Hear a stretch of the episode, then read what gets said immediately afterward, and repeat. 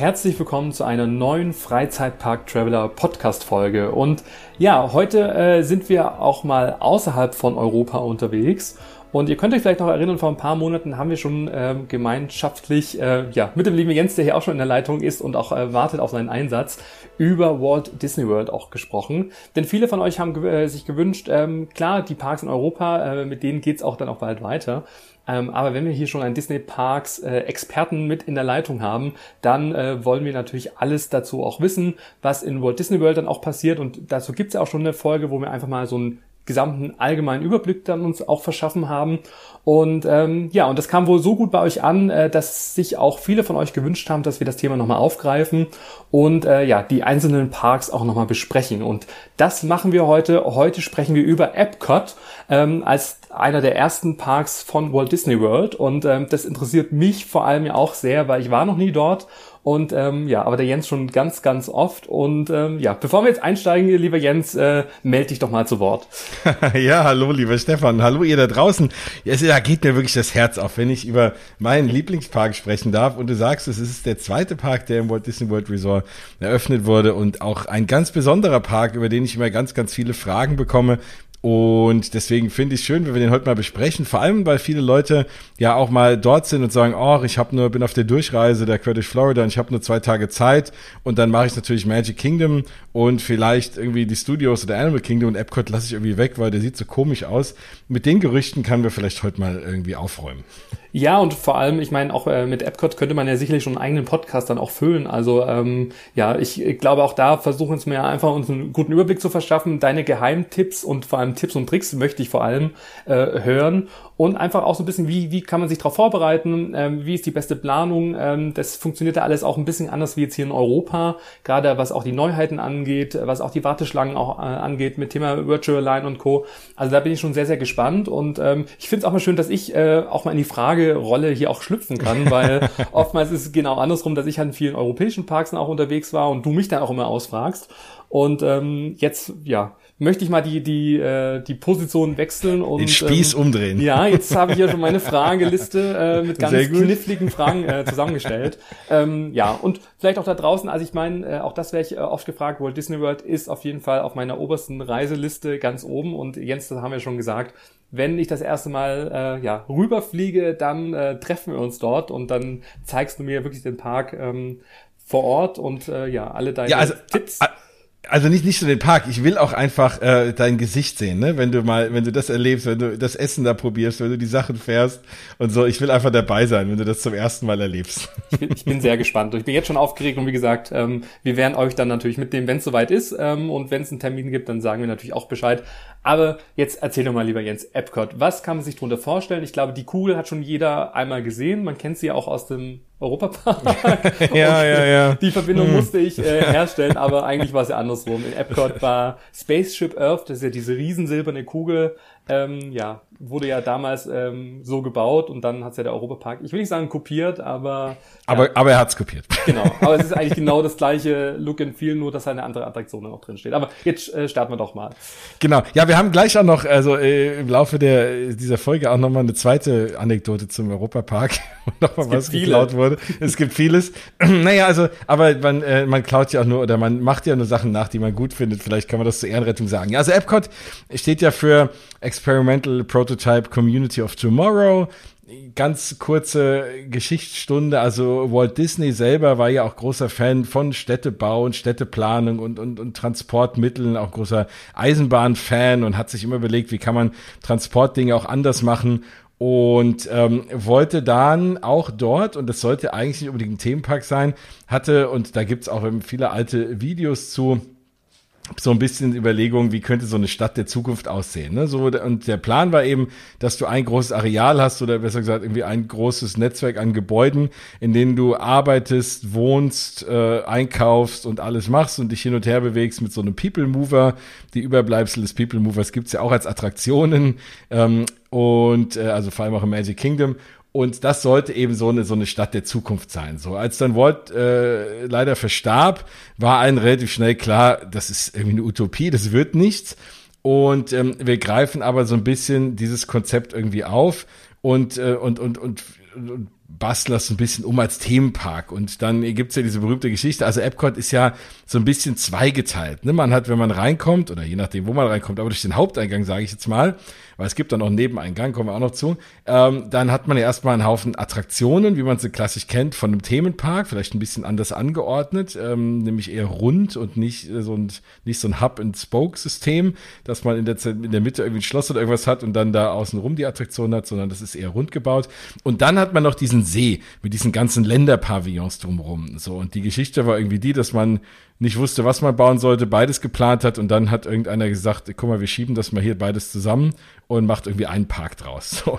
Und das Schöne an Epcot ist, was ähm, ich auch noch kenne und ja, da muss ich mich mal outen, ein bisschen, ich bin nicht der allerjüngste.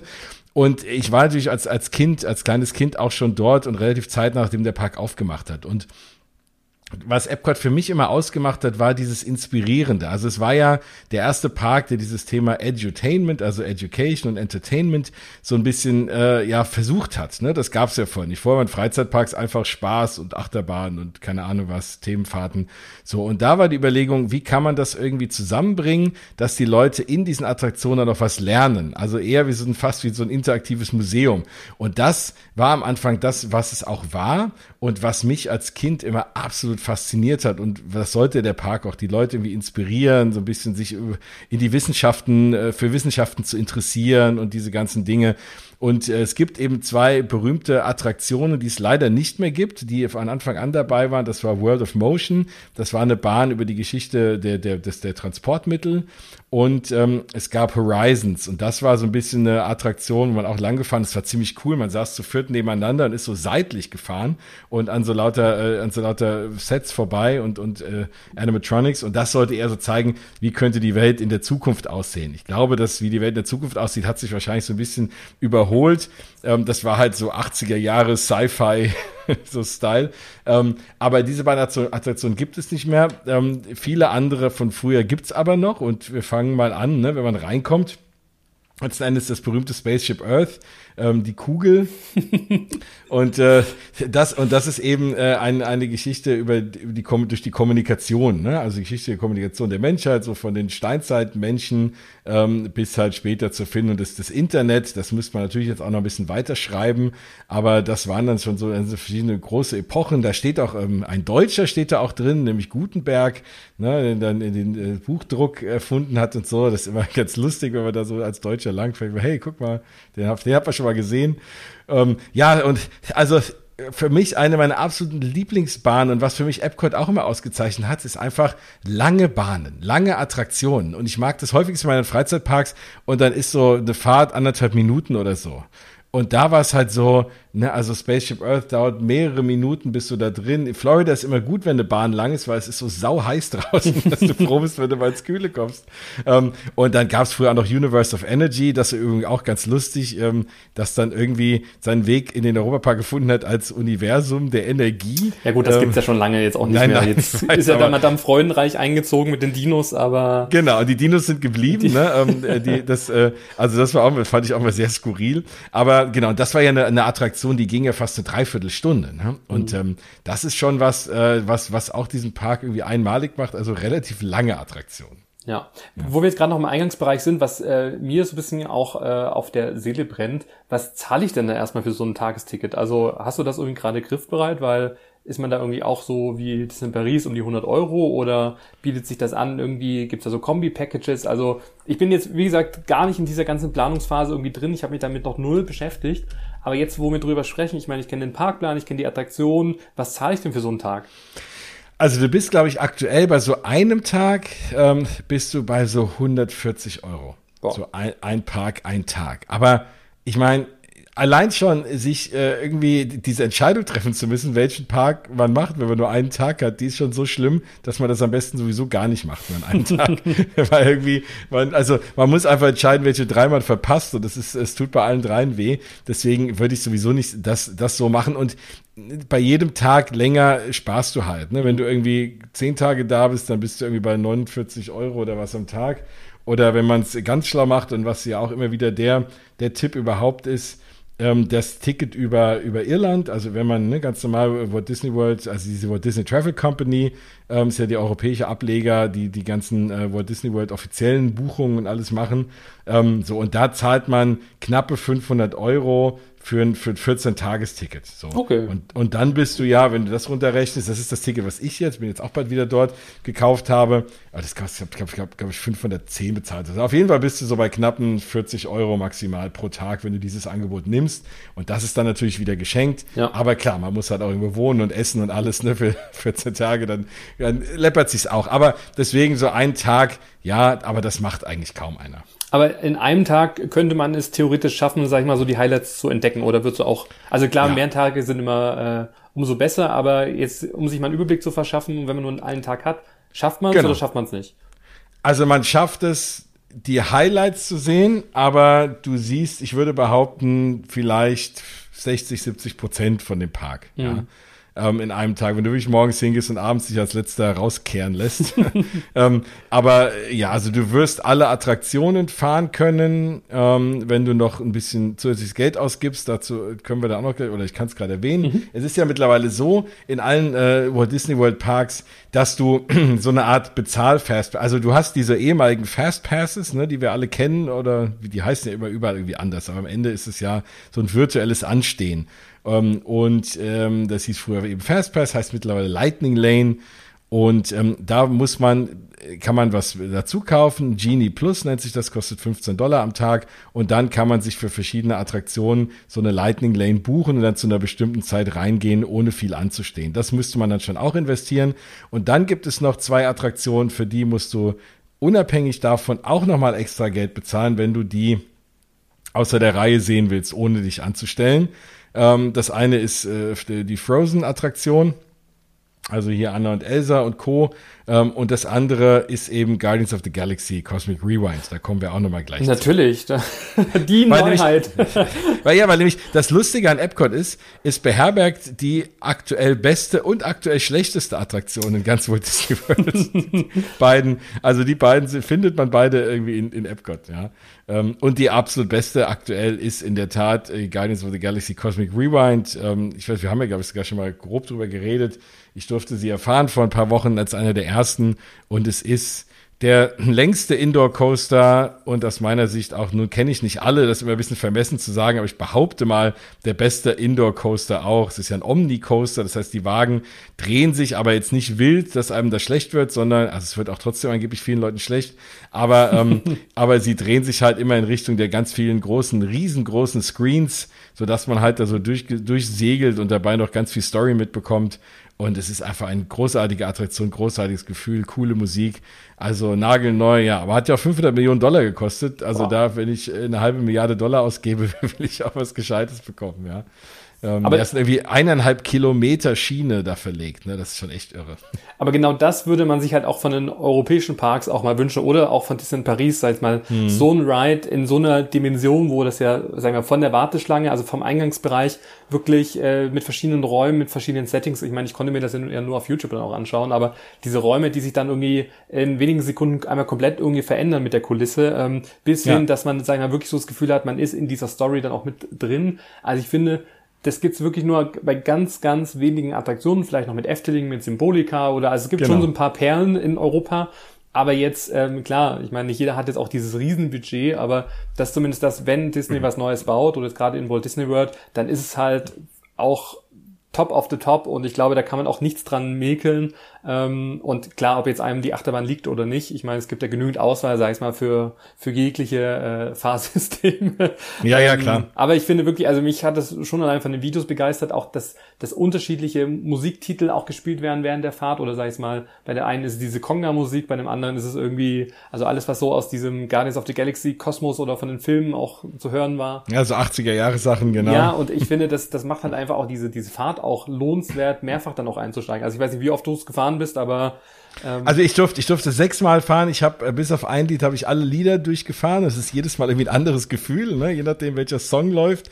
Und man sitzt da drin und singt mit und tanzt und irgendwie wird da mit High Speed durch dieses Ding geschossen. Das ist einfach ein absolut grandioses Gefühl. Und ich bin bei dir. Ne? Also was natürlich Disney sehr gut kann, ist das Thema so Storytelling. Und das ist ähm, und deswegen war ich so begeistert, als ich das erste Mal in Efteling war, weil ich diese Dinge halt so gar nicht in, in europäischen Parks selten wirklich gut erlebt habe. Und als ich dann in Symbolika war mit dieser Pre-Show, mit Animatronics, wo diese Treppe aufgeht, man läuft da durch, dachte ich, wow, ne? Also ja. das ist wirklich schon Disney-like. Aber das ist das, was die halt dort sehr, sehr gut können. Ja, ja. ja. Wo wir jetzt gerade bei ähm, Guardians of the Galaxy äh, sind, daneben hat ja auch äh, was relativ Neues aufgemacht, und zwar das Restaurant Space 2020 oder 20. Nee, Space äh, 220. 220, ja, genau. genau. äh, wo man ja auch, sag ich mal, so das Gefühl bekommt, dass man in den Weltraum geschossen wird. Also vielleicht kannst du auch da nochmal sagen, was, was da so neu dran ist. Und ähm, konntest du das schon äh, ausprobieren oder wirst du das jetzt ausprobieren? Nee, das konnte ich leider nicht ausprobieren, das werde ich jetzt ausprobieren. Ähm, und da ist es auch so, ne, ist ja auch cool, ne? Also du gehst ja nicht einfach in das Restaurant rein, sondern ähm, das Restaurant ist ja, glaube ich, 220 Meilen über der über der Erde. Äh, es hängt es fest äh, im, im Weltall und man geht eben in so einen, in so einen Fahrstuhl erstmal rein, als Pre-Show praktisch und wird erstmal da hochgeschossen. Ne? Du hast unten, also du kannst unten durchgucken durch Glas und oben und siehst da halt, wie du dann in den Weltraum geschossen wirst. Ne? Was, was mega cool ist. Und, äh, und dann gehst du durch die Tür und dann bist du oben du hast riesengroße Screens, du guckst raus ins Weltall und du bist einfach komplett woanders. Ich konnte es noch nicht sehen. Ähm, ich äh, ich, ich kann es jetzt sagen, auch nur von Videos, aber ich werde mir es angucken. Äh, aber auch großartig. Und das ist was, glaube ich, das kostet ja keine 500 Millionen. Ne? Ja. Also das ist was, das könnte, das könnte man auch ein bisschen mehr nochmal forcieren hier, dieses Thema. Das ist äh, direkt an der, an der Attraktion, an Mission Space dran. Also das passt ja auch an, an zu dieser Attraktion. Auch was ganz eigenes. Auch eine Attraktion, die es so meines Wissens nirgendwo gibt. Ne? In einer riesengroßen Zentrifuge zu sitzen. Finde ich Horror. Äh, also das ist, ich, ich, das ist meine Attraktion. Das kann ich jetzt schon sagen, da werde ich nicht einsteigen, weil ähm, ich glaube, dass es ja relativ beengend äh, ist und ich glaube auch relativ extrem. Also es gibt ja verschiedene Missionen, die man da erleben mhm. kann. Aber schon von den Videos, wie man da drin steht und sei es mal wirklich, ich glaube, das Gehirn, das rafft ja dann irgendwann nicht mehr, dass es eigentlich nur ein Simulator ist. Aber, ja, ja. Aber ich weiß nicht, wie, wie hast du das erlebt? Also, also wenn man, wenn man, wenn man Platzangst hat, sollte man da nicht reingehen, weil du läufst, du hast auch wieder eine coole Pre-Show und so, und dann läufst du da in diesen Raum rein, halt außen lang und gehst da in dein, in deine Kabine und du siehst halt dieses, das ist ja so ein riesen Stahlmonster mit so riesen Armen und so ein riesen Ding davon außen und du gehst da rein, ist relativ, es sitzt halt zu viert nebeneinander, relativ schmal und dann kommt auch noch dieser Screen so nach vorne gekippt auf dich zu. Ne? Also du bist da wirklich so eingespannt in diesem Ding. Also wenn einer Platzangst hat, ist es nicht. Und dann ist es so, ja, ne, du siehst diesen Raketenstart und das, dein, deine Augen überlisten dich natürlich. Mhm. Ne? Meine, meine Angst ist immer, dass der Screen ausfällt. Die schreiben auch vorher, man soll nicht die Augen zumachen oder so, weil dann merkst du halt, dass du dich halt einfach nur mega schnell drehst. Mhm. Und ähm, also nicht nur, weil das Ding, der, der, der, die Kabine kippt auch noch mal so, ne, in eine Richtung so mit. Aber das ist, ähm, ja, und ich glaube, das ist immer so meine Sorge. Aber das, wenn man, wenn ein das nicht stört, ist das eine mega coole Attraktion, weil es halt auch wieder was Einmaliges ist, ne, was man gebaut hat und weil es so eine der letzten Attraktionen ist, die man halt generell eigentlich fast nur noch in Epcot findet, die keinen irgendwie, wo kein Film dahinter steht oder so, ne? Mhm. Und kein, kein, kein Pixar-Held irgendwie dann da auf dich zukommt oder Disney-Figur oder so. Und das ist natürlich auch aus meiner Sicht relativ angenehm. Ja. ja. Was glaube ich eher nach meinem Geschmack ist, ist und das, ich meine, da sind wir jetzt ja gerade in dieser World Discovery, so nennt sich ja da der Themenbereich, ist Test Track. Und ich glaube, auch auf die Attraktion würde ich mit, mich mit am meisten dann auch freuen, in diesen Autos da durch die Gegend zu sausen und das vielleicht mal ganz allgemein zu beschreiben. Ähm, aber auch das ist ja, sag ich mal, sehr ähm, innovativ, auch mit dieser Warteschlange, wo man dann auch virtuell, sag ich jetzt mal, ein eigenes ähm, Autokonzept erstellen kann, so würde ich das jetzt mal beschreiben. Mhm. Ähm, und man dann auch in sein eigenes Auto dann auch steigt. Ich glaube, je nachdem, was du baust, ähm, bist du, glaube ich, schneller oder langsamer. Also habe ich das richtig vernommen oder ist es dann egal? Ja, ja nein, ich glaube, das ist für die Attraktion relativ egal. Ähm, der zeigt dir immer, immer wieder an bei den einzelnen, also du machst einmal so Bremsübungen und so Ausweichübungen, aber halt schon in einem echten Auto mit echten Gummireifen auch und so. Ähm, das hat es anfangs ein bisschen schwierig gemacht. Die war, Attraktion war sehr, sehr fehleranfällig, weil ne, es hat, hat schon irgendwie echte Autos, die natürlich auf eine, irgendwie von unten auf eine Schiene laufen, aber ansonsten so anfällig sind, wie so ein Auto halt ist. Und du kriegst es dann zwar nur angezeigt, wie dein Auto sich da machen würde und am Ende von den Leuten, die in dem Auto sitzen, äh, wessen Auto praktisch gewonnen hätte. Aber das ist schon ziemlich cool gemacht. Also überhaupt, dass da so da durchgefahren zu werden, weil es eben halt auch mal was anderes ist. Ne? Du sitzt halt in einem Auto drin und nicht irgendwie in so einem ganz normalen Wagen, wie man es halt sonst in so Attraktionen kennt. Und dann am Ende fährst du halt einmal außen in so einer, in so einer richtig mega schnellen Kurve um dieses ganze Gebäude rum in, naja, so knapp 100 kmh wird da angezeigt, so 60 Meilen, aber das in so einem offenen Auto und außer so ein bisschen äh, schrägen äh, Kurve fühlt sich schon echt mega schneller, wirst du gut in den Sitz gedrückt und macht schon auch mega Spaß. Aber auch das wieder ein komplett anderes Konzept. Ja. Ne? Also da ist, bist, also irgendwie jede Attraktion in Epcot ist mal komplett was anderes, so ziemlich jede. Wir haben, es gibt mehrere Bootsfahrten, aber ansonsten ist, ist der Rest irgendwie äh, eigentlich komplett unterschiedlich. Und keine Sorge, wir gehen jetzt nicht jede Attraktion irgendwie durch, aber ich finde schon, dass Obwohl es sich wert wäre. Ja, ja, aber ich glaube, da wird noch morgen noch irgendwie sitzen. Aber ich finde trotzdem, ja, ja. gerade schon allein in diesem einen Themenbereich sind so unterschiedliche Attraktionen, die man auch in Europa irgendwie nicht in der Art und Weise irgendwie kennt, dass man eigentlich schon drüber äh, sprechen muss. Und ähm, ja. vielleicht gehen wir nochmal so auf die andere Seite, World Nature, sag's mal. Ähm, da ist mir vor allem allem, ähm, ich weiß nicht, äh, Figman ist ja, sag ich mal, dieser, dieser lilane Drache, das ist ja so das mhm. Maskottchen. Ich, so ein bisschen, so, ja. was jetzt immer wieder dann auch entsprechend dann noch auftaucht. Und äh, was ich da gesehen habe, vielleicht kannst du das auch nochmal, also Living with the, with the Land ist ja genau diese Bootsfahrt, wo man ja dann auch entsprechend äh, auch was lernt, wie so das Grün und die Natur irgendwie entsteht. Genau, wie so Sachen angebaut werden, die bauen da, also du fährst so ein großes Gewächshaus durch, die bauen da auch irgendwie Sachen an, äh, auch teilweise mit neuartigen Methoden und verwenden die dann aber auch in diesen Restaurants dort in dem Pavillon, wo man übrigens auch sehr gut essen kann. Und das ist auch nochmal als kleiner Geheimtipp, also Epcot ist ein sehr, sehr guter Essenspark. Also da, die Restaurants sind alle richtig gut in allen verschiedenen, in verschiedenen Ländern, auf die wir gleich noch kommen, aber auch eben in dem Land Pavillon ähm, kann man sehr, sehr gesund und sehr, sehr lecker auch essen was ich auch gesehen habe, was, was ist denn Turtle Talk with Crush? Also was ist denn, was, was kann ich mir darunter vorstellen? Ähm, das ist so ein bisschen, das lohnt sich nur, wenn man jetzt irgendwie Englisch kann äh, und äh, du kannst halt, du bist in einem großen Raum und dann äh, kannst du halt mit, mit, mit Crush so ein bisschen reden und dann ne, redet der mit der, der ist schon einer im Hintergrund, der halt live dann auch spricht und irgendwie Fragen beantwortet und, äh, und Crushs Mund praktisch bewegt sich so perfekt dazu, ne? Und du denkst halt, du redest mit dem, aber es ist nichts Einprogrammiertes, sondern es ist halt einer, der, der dann halt irgendwie Fragen beantwortet und so. Und das ist sehr, sehr cool gemacht eigentlich. Vor allem auch für Kinder, nur wenn die Kinder, die Kinder müssen halt schon irgendwie Englisch können. Ne? Und, und das ist was, was ich generell auch nochmal sagen wollte. Ich höre ganz häufig, dass mir Leute schreiben, ja, wir waren jetzt da dann doch nicht in Epcot, weil wir hatten nur drei Tage, ähm, weil da war jetzt nichts für Kinder. Also eigentlich ist es sogar umgekehrt. Epcot ist der Park eigentlich mit, jetzt außer von Magic Kingdom, aber von den anderen drei Parks, der Park mit den wenigsten Attraktionen, die überhaupt Höhenbeschränkungen oder Größenbeschränkungen haben. Das heißt, da können Kinder wirklich fast alles auch mitfahren. Und, ähm, und das macht's halt sehr, sehr angenehm. Du hast für Kinder super viele Attraktionen dort. Klar, du hast jetzt nicht die klassischen Attraktionen wie Magic Kingdom, die so offensichtlich super auf super kindlich gemacht sind, aber du hast auch die zum Beispiel die Nemo-Attraktion, auf die wir jetzt gleich als nächstes kommen würden. Das auch, die musste ich mit meinem Sohn irgendwie zehnmal fahren. ähm, das ist wunderschön gemacht, ne, sehr sehr sehr sehr kindgerecht. Aber auch Living with the Land ist super spannend. Soren zum Beispiel ist ja dort auch. Soren kennt der kennt der ein oder andere, der jetzt dort noch nicht war, als Voletarium aus dem Europapark beziehungsweise umgekehrt. Ja, auch das ist was, äh, wenn man denkt, oh, das ist aber cool, gibt's sonst nirgends nirgendwo. Nee, doch, gibt es auch schon dort länger. Ich meine, der ähm, Europapark hat ja, sag ich mal, das Planetarium damals ja schon so ein bisschen als Weltneuheit äh, verkauft. Also das muss man genau. ja schon ehrlicherweise sagen. Aber wenn man sich mal ein bisschen genauer mit der Historie oder mit anderen Parks beschäftigt, dann weiß man schon, dass es halt viele Attraktionen eigentlich schon immer dann auch gibt, genauso wie jetzt gerade, was du beschrieben hast.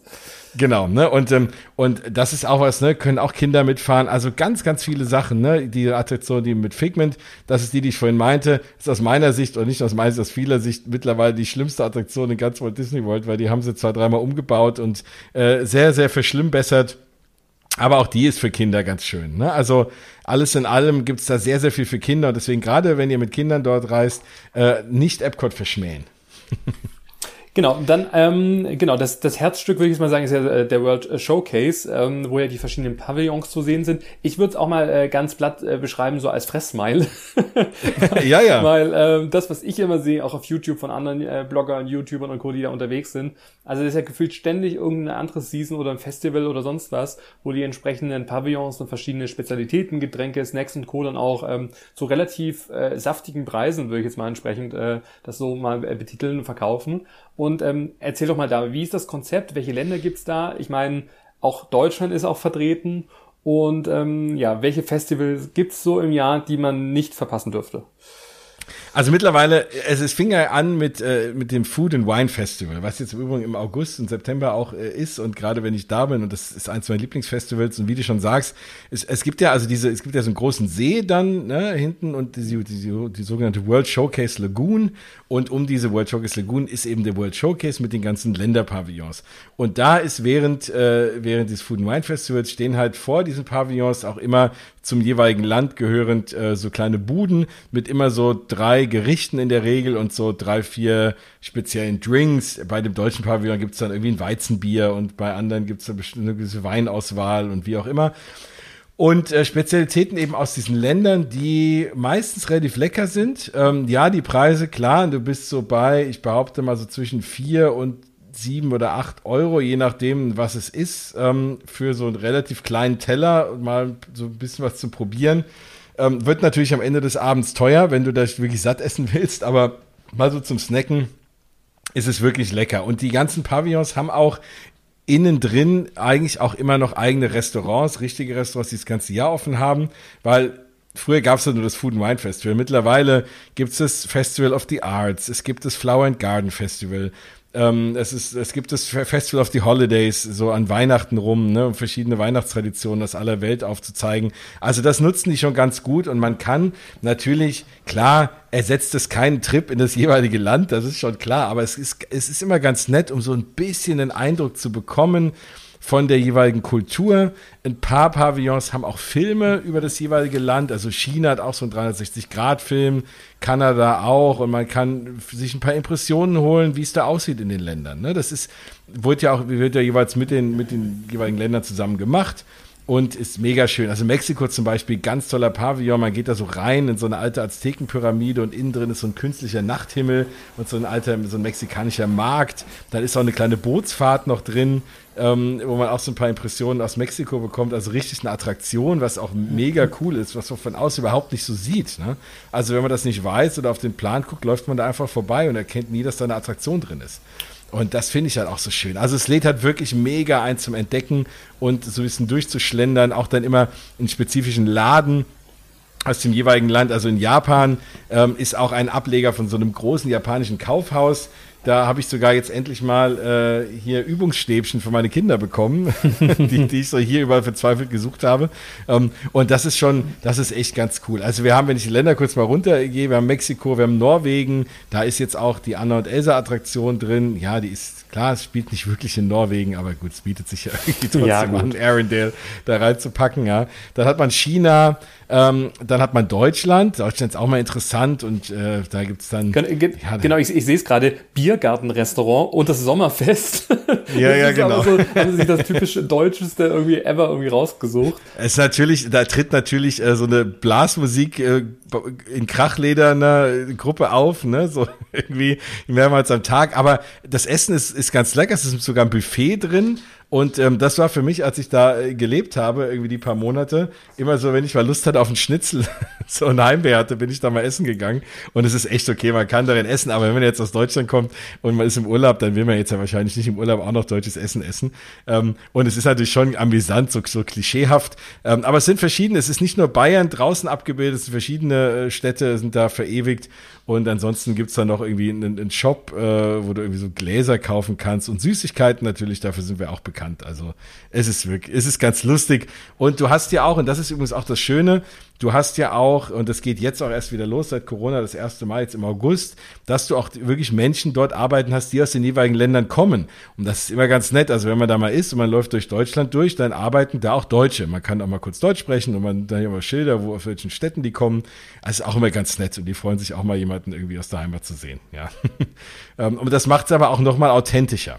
Ja. Und ähm, genau, dann hat man Italien, auch sehr schön, ne? und auch immer äh, paar, paar Dinge da, bei denen man schön Fotos machen kann. Dann hat man natürlich in der Mitte, weil's, weil wir in Amerika sind, die ist natürlich in die Mitte gebaut, American Adventure. Da ist auch eine sehr schöne Show drin mit viel Gesang, mit tollen Animatronics. Ist auch eine Bühne und auf dieser Bühne muss man gucken, je nachdem, welchem Festival man da ist, gibt's auch immer Live-Musik, relativ bekannte Bands, die da auch kostenlos auftreten. Ähm, immer mit so ein paar Lieder spielen. Ähm, ja, dann hat man Japan, auch sehr spannend. Ähm, das kommt nach Japan, ich muss selber mal gucken. Äh, Marokko. Genau, Marok Marokko vergesse ich immer. Marokko auch sehr, sehr schön. T ganz tolles Restaurant. Ähm, ganz, ganz viele Ecken zum, zum Schlendern, wo man auch mal da komplett alleine ist, weil da nicht jeder rumläuft. Also auch echt cool gemacht, um Eindruck zu gewinnen. Dann Frankreich, jetzt mit der neuen Ratatouille-Attraktion. Genau, jetzt muss man da mal, das ist ja so ein bisschen, das fühlt sich für mich auch schon ein bisschen so nach Heimat an, ähm, weil das ja genau, oder anders gesagt, in Disneyland Paris sind ja oft auch Attraktionen einfach so kopiert gewesen, jetzt auch keine alleinstehenden Attraktionen, die man noch nie gesehen hat.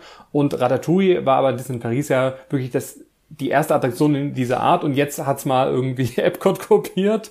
Ja, ähm, genau. Und es ist ja wirklich die, die eins zu eins, also kannst du gerne bestätigen und implementieren, die ja. gleiche Fahrt, also das Exakt. gleiche, gleiche Aufbau. Auch das ist ja sicherlich auch ein Kostenthema, weil ich meine, wenn man das schon mal gebaut hat, dann muss man ja nicht das Rad nochmal neu erfinden. Ähm, und was ich auch ganz schön finde, ist auch das Thema Kulinarik, weil ich habe auch da das Gefühl, da gibt's auch eine Creperie und alles, also so ganz viele tolle Sachen, die es alles in Frankreich irgendwie oder gerade in Paris irgendwie nicht gibt. Es gibt ja das äh, Restaurant äh, und das ist auch super und auch immer ein, ein, Tipp auch von mir. Aber warum bietet man nicht so viele verschiedene äh, Snack-Angebote äh, an wie jetzt in Epcot? Also das hat mich jetzt überrascht, dass da so viel angeboten wird. Du meinst, äh, du meinst in Paris selber oder genau. Wie? Nee. Ja, genau, ne? Also ich, ich, ich verstehe es auch nicht. Das ist ja, und die können es ja auch und es schmeckt ja auch alles gut, ne? Ähm, aber irgendwie ähm, will man das in Frankreich nicht. Ich weiß es auch nicht, ja. Ähm, ich meine, das wird ja jetzt in Paris auch langsam besser. Ähm, aber ja, also ich, ich habe das Gefühl, du kannst in dem äh, Frankreich-Teil in Epcot besser essen als in Disneyland Paris. ja, ich weiß ja, dass das Restaurant zum Beispiel, da habe oh, hab ich vor ewigen Jahren mal gegessen, da war das Menü sogar hier mit äh, Paul Bocuse zusammen erstellt und da sind ja immer die fremden Verkehrsämter der jeweiligen Länder, haben das ja mit Disney zusammen erarbeitet. Ne? Deswegen, wenn die Leute immer sagen, oh, Deutschland, da will äh, Disney so blöd, da so ein Buffet reinzubauen, ja, aber das war halt auch in Zusammenarbeit mit, äh, mit, mit, mit Deutschland eben, ne? So und so wollten wir uns da halt auch präsentieren. Und so ist es bei den Franzosen auch. Und da wollen sie den Amerikanern schon zeigen, dass sie viel Wert legen auf gutes und leckeres Essen. Und das ist auch lecker da. Mhm. Also die Creperie ist lecker. Ich habe da auch unlängst mal einen Croque Monsieur gegessen, der war oh. auch lecker. also ja, das ist äh, schon echt, äh, das ist schon gar nicht schlecht. Und ich finde der Eingangsbereich äh, für, für Remy, es heißt ja dort Remy's Ratatouille Adventure ähm, ist fast sogar noch schöner als in Paris, finde ich. Aber ansonsten ist es exakt das Gleiche. Und es gibt da, und da bin ich auch ganz neidisch gewesen, das ganz, ganz tolle äh, Ratatouille Merchandise, was es ja in Paris auch nur so bruchstückmäßig irgendwie noch gibt. Es gibt jetzt auch tatsächlich und ähm, den Ratatouille-Wagen an sich äh, auch in Paris. Also es ist so ein mhm. klein, kleines Weglichen in der, der, der Rattenform, was man auch, glaube ich, so ein bisschen steuern kann. Aber ich finde, da in Epcot, da gibt's halt echt viel. Also richtig, richtig viel Merchandise, auch verschiedene äh, Ohren oder Mützen, sagen wir, die, die man sich dann auf, aufsetzen kann und ganz viel Merchandise. Und auch da hoffe ich wirklich, dass das jetzt auch noch mehr nach Paris irgendwie rüberschwappt. Aber ja, das ist immer so, was ich nicht verstehen kann. Ich meine, die Haupt- oder die erste Attraktion stand in Disney Paris und das Merchandise muss ja auch kreiert worden sein. Warum hat man das da nicht irgendwie so in dem Umfang verkauft und warum muss es jetzt erst in Epcot entsprechend das Merchandise geben, das dann wieder nach Frankreich geschickt wird? Ach, ich werde es nicht verstehen. nee, also ich kann es auch nicht verstehen. Es ist, es ist echt komisch, ne? Also ich habe jetzt auch Anfragen und ne, ich bei dir werde ich auch was mitbringen irgendwie, ähm, da, ne, das, um dort Sachen eben zu kaufen, ne, die es hier nicht gibt. Also ja, Frankreich, äh, Ratatouille-Merchandise. Ja. Ich verstehe es auch nicht. Ja. ja. Aber äh, trotzdem schön, ich meine, das ist ja eigentlich, das war ja, glaube ich, die Neuheit im letzten Jahr, oder? Also dieses Jahr, klar, Guardians of the Galaxy, aber wann ja. wurde denn Ratatouille, wurde letztes Jahr eröffnet, oder? Ende, Ende letzten Jahres, genau. Im Herbst letzten Jahres wurde es eröffnet. Ja. ja. Vielleicht ein kurzer äh, Schwenk irgendwie und, und Blick in die Zukunft. Gibt es schon Baustellen dort in dem Bereich, äh, die du sehen konntest, wie es jetzt irgendwie weitergeht? Nee, also was ja klar ist, es gibt noch ein Pavillon, dieser sogenannte Play-Pavillon, der ist auch vorne bei den anderen Attraktionen. Das wird eher so ein Pavillon sein mit ganz viel interaktiven Attraktionen. Das, äh, da werden sie halt auch noch, noch mehr für Kinder bauen. Ähm, aber man weiß noch nicht, was genau da reinkommt, ob das auch so ein paar äh, Virtual Reality Geschichten sind oder so. Da, das ist noch sehr, sehr kryptisch, ähm, aber da wird schon so ein bisschen rumgebaut jetzt langsam. Das ist auch ein ehemaliger Pavillon, wo man was über den menschlichen Körper lernen konnte und so. Den gibt's aber nicht mehr. Den, Kör den Körper, oder? Den Körper gibt's nicht, den, Kör der, den Körper gibt's auch nicht mehr. Äh, das hieß mal Wonders of Life, war auch mega spannend, waren auch Attraktionen als Kind, an die ich mich super erinnern kann. Gibt's aber leider auch nicht mehr.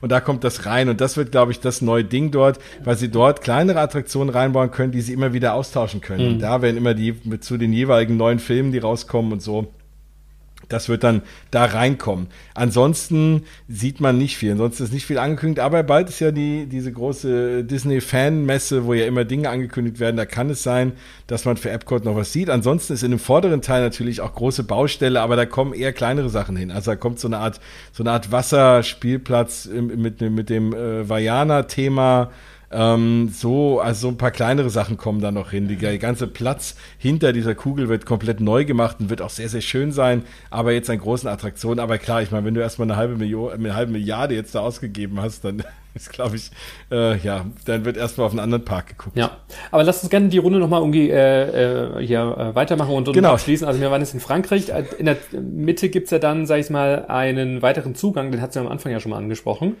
Genau, da gibt es weiteren Zugang, ähm, sogenannter International Gateway. Und das Schöne an dem ist, da kann man in den Skyliner steigen. Und äh, Walt Disney World hat ja jetzt äh, ja den Skyliner gebaut. Das ist so eine Gondel, so ein Gondelsystem, ähm, was zwischen zwei Parks und verschiedenen Hotels hin und her fährt. Und das ist halt eine mega coole Sache. Also das wünsche ich mir auch. Keine Ahnung von mir ist auch hier in Deutschland in den Großstädten, so als Alternative zu Bus und Bahn oder so, wenn ich von A nach B mit so einer Gondel ja, fahren kann, das ist leise. In Stuttgart wurde das schon diskutiert. Ich weiß gar nicht, wie da die Konzepte sind, aber das ist immer wieder, kommt das auf den Tisch, weil für Stuttgart wird sich das ja anbieten durch diese Kessellage. Ja, vielleicht ist der nächste Skyliner dann in Stuttgart. ja, weil es ist cool, es ist, es ist leise, es ist sauber, es ist schön, du kannst von oben runter gucken. Also es ist irgendwie eine Attraktion in sich auch schon fast, ja. Ähm, und das als, als Transportmittel äh, sehr, sehr cool. Ja, und da hätten sie halt auch noch ein paar Hotels und so. Wenn man da wohnt, hat man auch einen relativ guten Zugang direkt zu Epcot. Also da ist nochmal so ein kleiner Eingang, den man auch nutzen kann. Ja, und daneben ist dann England, also United Kingdom.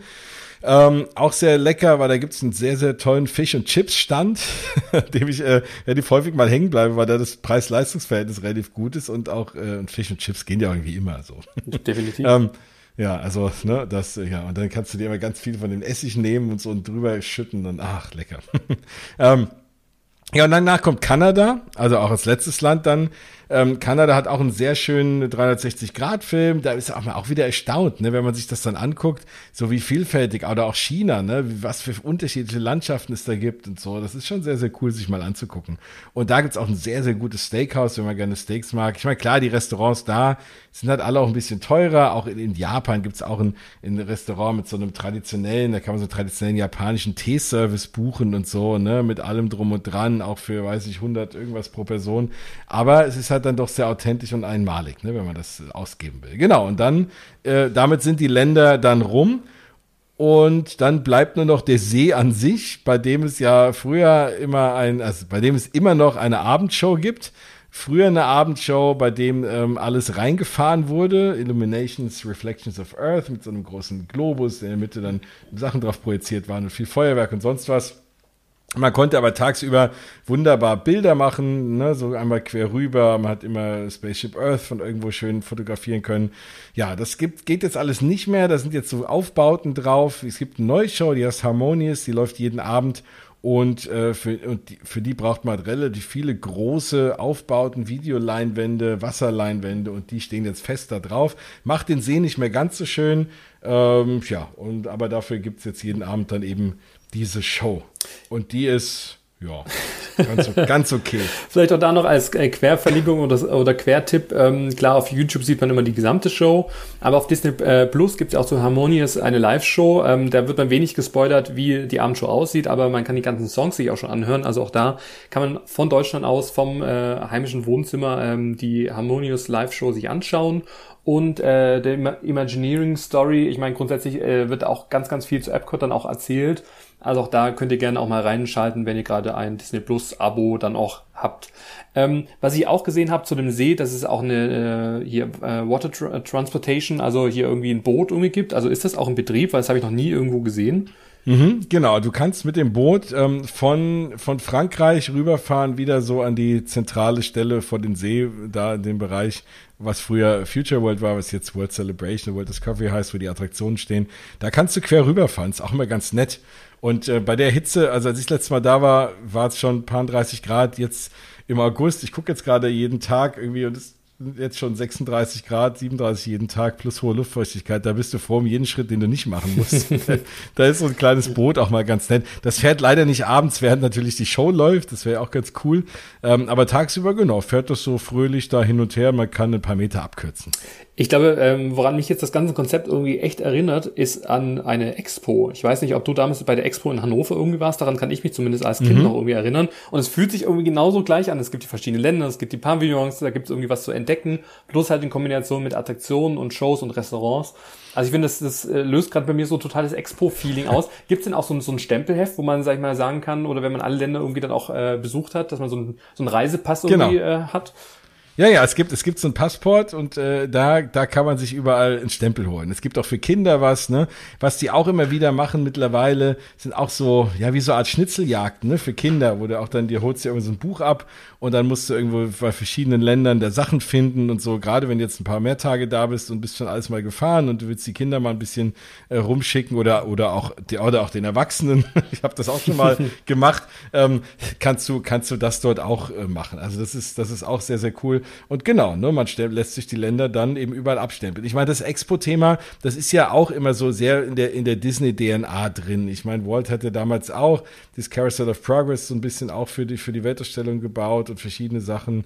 Ähm, und das, das ist natürlich schon auch immer so in seinem Herzen gewesen, ne? so die Welt irgendwie zu zeigen.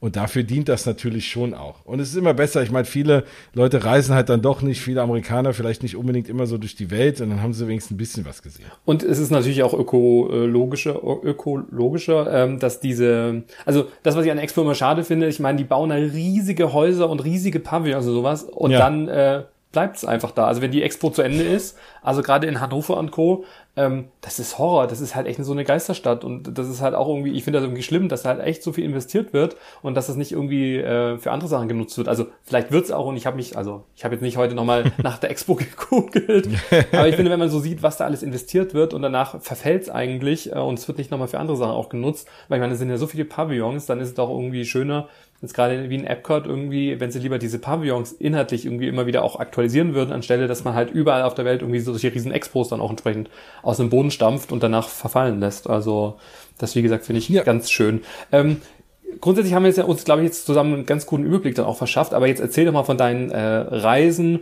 Wie gestalte ich am besten so einen Tag? Äh, nutze ich da auch die, die, die App dafür, um auch mich zu informieren, wo die Wartezeiten sind? Wo gehst du gerne essen? Also einfach nur, ja, wenn jetzt jemand eine Reise plant nach Epcot oder noch nie da war, ähm, welche Tipps würdest du jetzt für so einen Erstbesuch äh, mit an die Hand geben, damit einfach der Tag umso entspannter für alle dann auch ist? Also es ist ja schon ein bisschen so, also es kommt immer drauf an, ne? Also es ist ja immer die Standardantwort, ne?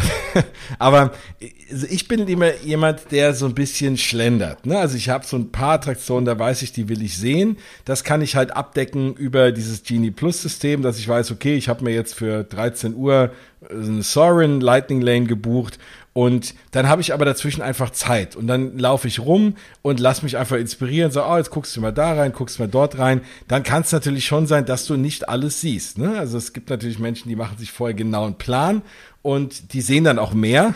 ähm, ich bin eher so der Fan von, und gerade Epcot lädt dazu auch ein, einfach zu schlendern, auch die vielen Läden und gerade auch diese Länder. In manchen Ländern marschiert man rein, geht durch die Läden, geht durch diese ganzen, diese ganzen Sets und, und, und, und guckt sich das an, setzt sich vielleicht mal hin, äh, chillt ein bisschen und, und dazu lädt halt Epcot sehr ein. Also das dazu würde ich immer raten. Ich würde die Attraktion halt in der App irgendwie mir dann buchen für den Tag. Man kann dann alle zwei Stunden sich einen neuen Fastpass oder Lightning Lane buchen ähm, ansonsten äh, würde ich raten, wie ich es in allen Parks mache, immer so ein bisschen antizyklisch. Ne? Also wenn du morgens, wenn der Park aufmacht, stehen halt alle Schlange bei Spaceship Earth, weil es direkt die erste Attraktion ist. Also immer, das ist aber so der Tipp für alle Parks, ja. erstmal da vorbei und die hinteren Attraktionen machen. Und wenn du dann zwei Stunden später zum Eingang läufst, dann stehst du bei Spaceship Earth irgendwie noch fünf Minuten ne? und, und keine halbe Stunde. Das würde ich auf jeden Fall machen. Ähm, ansonsten klar, wenn man jetzt sagt, man, man, man mag wirklich sehr gutes Essen, man, dann kommt es wirklich auf die Präferenz an und sagt, ich mag jetzt, ich bin großer Fan von gutem Sushi oder so, dann gehe ich natürlich in das japanische Restaurant. Ich bin immer ein Fan generell von, von viel Snacken. Äh, immer hier und da mal eine Kleinigkeit. Dazu bieten sich diese, diese Festivals an. Ansonsten esse ich sehr gerne im, im The Land Pavillon, so ein bisschen was Gesundes und die Salate und so, weil ich es eben auch cool finde, dass die Sachen dort in der Attraktion auch geerntet werden, zum großen Teil. Das ist irgendwie lustig. Ähm, also das ist, das ist eigentlich so ein bisschen mein Tipp und dann, ähm, ein Frozen Margarita im Mexiko-Pavillon. Ach, im Übrigen, also wenn man sich ganz gern noch mal betrinkt in einem Freizeitpark, ist da auch Epcot der perfekte Park. so, ähm, da, da, dafür hat man hier und da auch mal abends eine Prügelei irgendwie, also alle, alle halbe Jahr mal irgendwie gibt's dann da so ein paar Betrunken, die aneinander geraten. Das ist auch nicht so schön. Das ist halt der Nachteil so ein bisschen, aber der kriegt, also ich habe selber noch nie mitgekriegt, immer nur aus Erzählungen. Ähm, aber ja, also Epcot, da gibt's ja Leute, die dieses äh, Drinking around the world machen, einmal in jedem Land irgendwie einen Drink genommen zu haben. Das kann man natürlich dort auch ganz gut machen. Ich glaube, dass halt da einfach die, die Hitze wahrscheinlich auch nicht gerade zuträglich ist. Nee, genau. Also, da so, so, also selbst, ich trinke hier und da mal, wenn, da trinke ich wirklich so, so, so ein Frozen Margarita oder so, aber bei irgendwie 36 Grad knallt der halt auch ordentlich rein. Ja, und ich glaube, das kannst du wahrscheinlich auch als Tipp irgendwie mitgeben, dass natürlich auch das Wetter halt sehr launisch ist.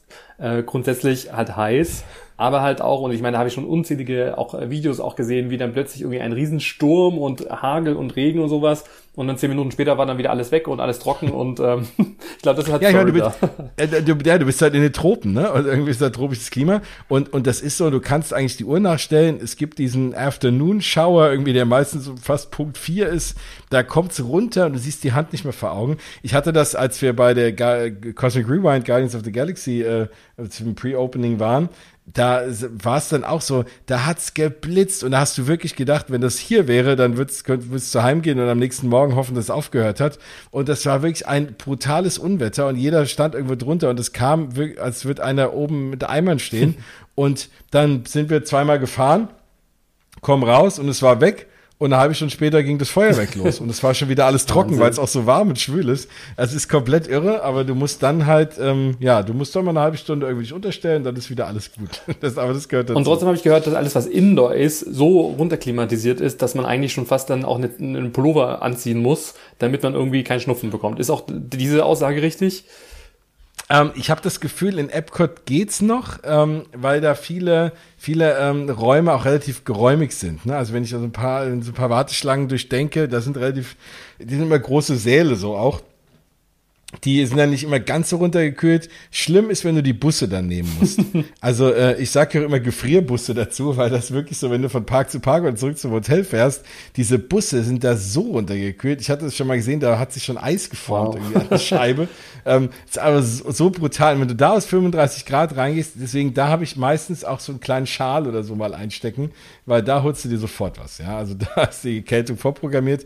Ähm, ansonsten ist es aber mal ganz schön, ne? weil wenn es draußen so heiß ist, also eigentlich, wenn du im Sommer da bist, dann rennst du sowieso nur von Pavillon zu Pavillon, damit du mal irgendwie ins Kühle kommst. das ist schon unsäglich sonst, ja. Wow. Aber gibt's ja. da äh, deiner Meinung nach eine, die, die perfekte Jahreszeit, um hinzugehen? Also klar, das Wetter ist natürlich ein Thema, aber grundsätzlich, ähm, wann sollte man den ersten Besuch wagen?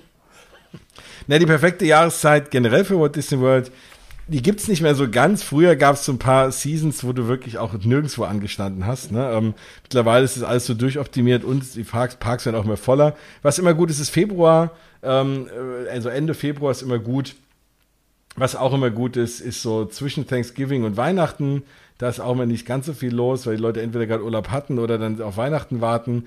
Ähm, ansonsten, klar, man muss gucken so ein bisschen nach den Festivals, ne, wenn man jetzt, äh, und das hast du halt in Epcot auch, du kannst natürlich auch viel lernen. Also wenn du jetzt so ein Hobbygärtner bist und du gehst dahin, ähm, während diesem, diesem äh, Flower and Garden Festival, da sind halt auch wirklich Workshops, ne, mit Gärtnern und, und Gärtnerinnen und, und ganz viele Dinge und du kannst da schon auch was lernen, wenn du das halt willst, ne, und deswegen ist es sehr, sehr vielfältig und schwer zu beantworten. Wenn du jetzt einfach nur in den Park willst, ist es immer schön, ähm, ich würde gucken, ich mag halt August, September, aber das Food and Wine Festival ist, dafür ist es ein bisschen heiß. Ansonsten würde ich sagen, November ist schon, ist schon ganz nett. Und mittlerweile ist eigentlich immer irgendwie ein Festival. Ja, also aber das ist ja eben Trend auch generell in den Parks. Das ist eigentlich immer irgendwas. Ähm. Ja, ja, mittlerweile auch in Disney Paris hat man ja auch dieses Essensfestival. Das, das fühlt auch immer länger und da stehen immer diese Buden rum, habe ich das Gefühl, wenn ich da bin. Also ähm, ja, aber die Leute snacken halt gern und, und die Disney-Parks laden halt echt so zum, zum Snacken ein. Da, wo zum Beispiel so ein Europapark eher einlädt, auch mal sich wirklich in die Restaurants zu setzen, ähm, bin, finde ich, weil es halt so viele leckere Kleinigkeiten gibt, immer ein Fan vom Snacken. Okay, dann äh, trotzdem noch zusammengefasst, dein Lieblingsrestaurant, wenn du jetzt eins raussuchen müsstest? wenn ich eins raussuchen müsste, wirklich vom, vom Essen her, und ich war jetzt noch nicht in Space 220, deswegen muss ich das mal rausnehmen. Das könnte sein, dass das irgendwie mein Lieblingsrestaurant wird. Ähm, ich persönlich mag sehr, sehr gerne das äh, Coral Reef Restaurant, weil ich ganz gerne mal Fisch esse. Und das ist in diesem äh, riesengroßen ähm, hier Dings, The Seas ähm, with Nemo and Friends. Also The Seas heißt der Pavillon. Und da ist man ähm, vor einer riesen, also die haben da ein riesengroßes Aquarium, das war, glaube ich, einmal das größte der Welt oder so. Das ist ja immer, das ist es ja immer alles nie lange. ja. ähm, und äh, da sitzt du halt, das Restaurant ist vor so einer riesen Glasscheibe und äh, ich meine, es ist ein bisschen komisch, weil du isst halt Fisch und du siehst halt die ganzen Fische darum schwimmen. Aber wenn einen das nicht stört, ähm, finde ich, das mag ich das von dem Ambiente her. Ich mag das, ich mag den Fisch, äh, ich weiß, geschmacklich und ich mag es irgendwie dieses Restaurant reinzugucken. Äh, ansonsten ist Deutschland lecker, Mexiko ist auch lecker und Japan habe ich auch mal sehr gute Erinnerungen dran. Da ist so ein, äh, das ist so ein, auch so ein Restaurant, wo die an so einer heißen Platte da rumkochen und da irgendwie so Türmchen bauen und äh, keine Ahnung aus dem Essen. Und das ist auch mega cool. Oh. Ähm, also, aber es kommt wirklich drauf an. Ne? Ähm, ja, wenn ich mir jetzt aussuchen könnte, würde ich einen, einen Fisch essen. Okay. Und äh, dann die andere Frage: Wo würdest du nicht mehr essen gehen? Also vielleicht auch das äh, nicht nur loben, sondern auch nur als der wir loben ja eh immer zu viel. Aber, genau. aber grundsätzlich, ähm, ja, welche Attraktion würdest du nicht nochmal fahren wollen und wo würdest du jetzt auch nicht nochmal essen gehen? Also wenn ich eine zumachen könnte, wäre es äh, Journey into Imagination mit Figment, habe ich schon beschrieben, ist für mich aktuell die schlimmste Attraktion überhaupt in ganz Walt Disney World. Es ist einfach äh, gruselig ähm, und, und auch nicht so schön. Und ansonsten Essen, ich bin immer ein bisschen enttäuscht von Italien. Also da erwartet man ja irgendwie, also da finde ich, da, da finde ich, wenn, wenn du hier irgendwie zum lokalen kleinen Italiener gehst, schmeckt's besser jetzt da. Also das so, äh, also da finde ich so eine Pasta oder auch die Pizza, naja, also die fand ich jetzt, das fand ich wirklich nicht so der Rede wert. So, aber alles andere ist schon ganz gut. Ansonsten feiert ja äh, Walt Disney World in diesem Jahr das 50. Jubiläum. Das geht ja jetzt ja schon ein paar Monate. Ähm, auch da, vielleicht kannst du da noch erzählen, gibt es im Park irgendwie mhm. was Besonderes, was, was man jetzt irgendwie noch sieht? Ähm, ja, 50 Jahre, was, was kann man da noch erwarten? Ja, also die haben ja für das 50. jetzt in jeder, und jeder Park hat ja irgendwie so ein Wahrzeichen. Ne? In Epcot ist es natürlich Spaceship Earth. Ähm, und da haben sie äh, an diese, rund um diese, diese große Kugel so kleine LEDs angebracht und haben da jetzt jeden Abend, das nennt sich Beacons of Light. Ähm, das, das ist kein, und das ist ja eigentlich auch ganz nett, äh, weil es gibt, es ist jetzt nicht fest, um so und so viel Uhr ist das immer, das ist immer zwischendrin mal. Ähm, dafür hat man immer die Chance, dass man es verpasst. ähm, das äh, leuchtet der zur Musik, ähm, leuchtet diese ganze Kugel so verschiedene, gibt so eine Licht, Lichtspielerei da drumrum. Sieht mega, mega cool aus. Du siehst natürlich auch an anderen Stellen im Park, aber du hörst halt die Musik nur, wenn du davor stehst. Ähm, das ist was, was echt mega schön ist. Das hast du jetzt in allen Attraktionen, die leuchten äh, ganz besonders auf. Ähm, alles, alles sehr bunt, alles äh, ja sehr fluoreszierend äh, ist ja so ein bisschen auch die, das, das Thema dieser ganzen 50-Jahres-Feier. Und das hast du halt eben dort so als Special. Ansonsten hast du natürlich in vielen Restaurants so Special Snacks, Special Cocktails. Du hast in den Shops ganz viel Special Merchandise und es gibt auch Epcot, finde ich, ist nicht nur so ein Essenspark, es ist auch ein ziemlich cooler Merchandise-Park, weil es gibt relativ coole große Läden, in denen du auch gute Sachen einkaufen kannst. Und genau, also da findest du auch ein paar Sachen, aber eben dieses beleuchtete, diese beleuchtete Spaceship Earth, ähm, das ist schon was ganz Besonderes, wobei ich mittlerweile denke, die werden das lassen, weil das sieht so cool aus. Ich kann mir gar nicht vorstellen, dass sie es wieder abbauen. Das wäre irgendwie auch blöd. Ich könnte mir vorstellen, dass man vielleicht auch diese äh, Beleuchtung auch irgendwo anders sieht in anderen Parks. ich sag nur, wo auch eine äh, silberne Kugel auch zu sehen ist. Ja, Ach so, aber ich ja. finde, das ist cool. Ich finde, das wertet halt wirklich auf und ähm, ja, also das finde ich super. Was ich auch total schön äh, fand, waren diese ganzen äh, äh, Skulpturen oder die ganzen Characters, die ja, sag ich mal, überall verteilt worden sind. Diese, diese goldenen, ja, Figuren. genau, die, die, die Fab 50, ähm, du hast vollkommen recht, die habe ich ganz ja, vergessen, genau, die stehen in allen Parks rum. Ähm, genau, also so 50 Charaktere so aus dem Disney-Universum, so als goldene Statuen, die echt mega fotogen sind auch, also je nachdem, nach Winkel sehen die echt cool aus. Und jetzt gibt's ja äh, ab äh, übernächste Woche so ein neues Magic Band. Also das auch nochmal, man kann ja in Walt Disney World ein sogenanntes Magic Band kaufen. Und da, das kann man verbinden mit seinem Account und da ist dann alles drauf. Da ist dann die, die, die Eintrittskarte drauf. Und wenn man in einem Disney-Hotel schläft, ähm, kann man da praktisch auch seine Kreditkarte hinterlegen, beziehungsweise kann alles auf sein Zimmer irgendwie ähm, drauf chargen. man einkauft. Und ich habe das in der Tat auch schon mal so gemacht.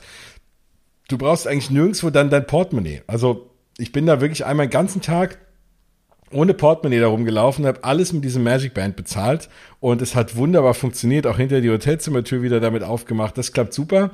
Ähm, man muss natürlich dann, klar, wie es immer so ist, man hat überhaupt keine Kostenkontrolle und dann irgendwann isst du hier was und dort was und dann fällst du rückwärts um, wenn du die Rechnung kriegst. Aber da gibt's jetzt bald ein Magic Band Plus, das kommt jetzt bald raus, sogar nächste, ja, jetzt genau nächste Woche.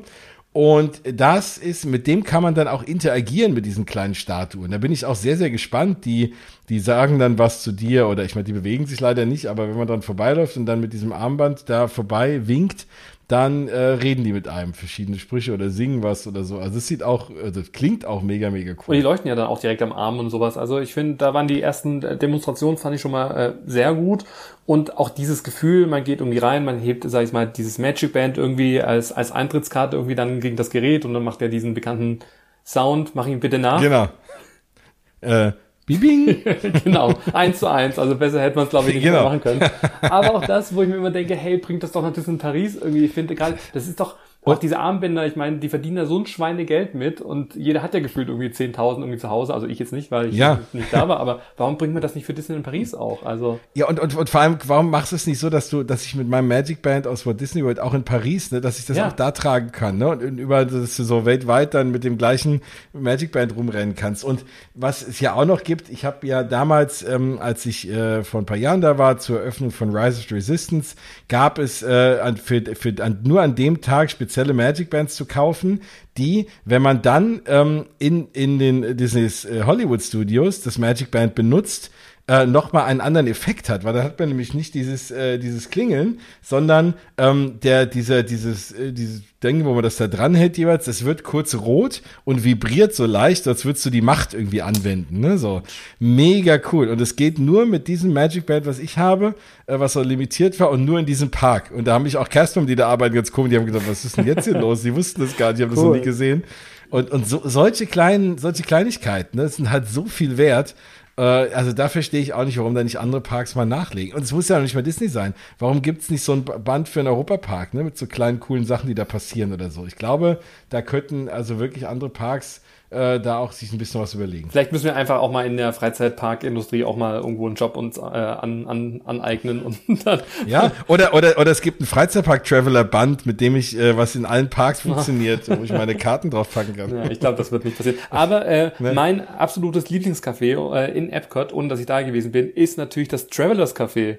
Ja. Ja, stimmt. Mhm. Da, genau, habe ich, hab ich da nicht auch ein Foto gemacht? Wir können ja mal äh, nochmal aufrufen, äh, wenn ihr da draußen in Epcot unterwegs seid und ihr seid an diesem Travelers Café, macht mir bitte ein Foto und schickt mir das. Also Jens, ich weiß ja, dass du jetzt ja bald äh, vor Ort noch bist, aber vielleicht ist ja jemand anderes von euch da draußen auch demnächst äh, auch mal da. Also das würde mich sehr freuen. Ähm, ja, Travelers Café. ich weiß ja nicht, ob es gut oder schlecht ist, aber ich finde, der Name überzeugt mich schon. Ja, ja, nee, dann, dann muss es ja gut sein. Ach, sehr schön. Ja, ja ich. Ja, aber es ist, es, es, ja, es, es, es ist wirklich so, ähm, ich, es, es ist, ich, ich liebe den Park. Ich finde, weil er halt ist was anderes. Er ist irgendwie ganz besonders. Es sind viele lange Attraktionen drin. Man, man merkt, dass man halt nicht in einem typischen Freizeitpark ist. Und man, und es ist halt für jeden was dabei. Es ist für Kinder, es ist was für Ältere, auch selbst für Leute, die sagen, ach, oh, so Fahrgeschäfte finde ich jetzt nicht so spannend. Ja, dann kann man sich aber die Länder angucken und kann essen und trinken. Und, ne, keine Ahnung. Und, und, und für Leute, die sagen, naja, immer nur Achterbahn und Themenfahrt, ich will was anderes erleben, auch für die ist da halt ganz viel dabei.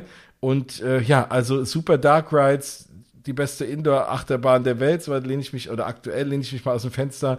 Ähm, und ganz viel schöne, spannende Sachen. Also deswegen, ich, ich, ich liebe den Park echt über alles.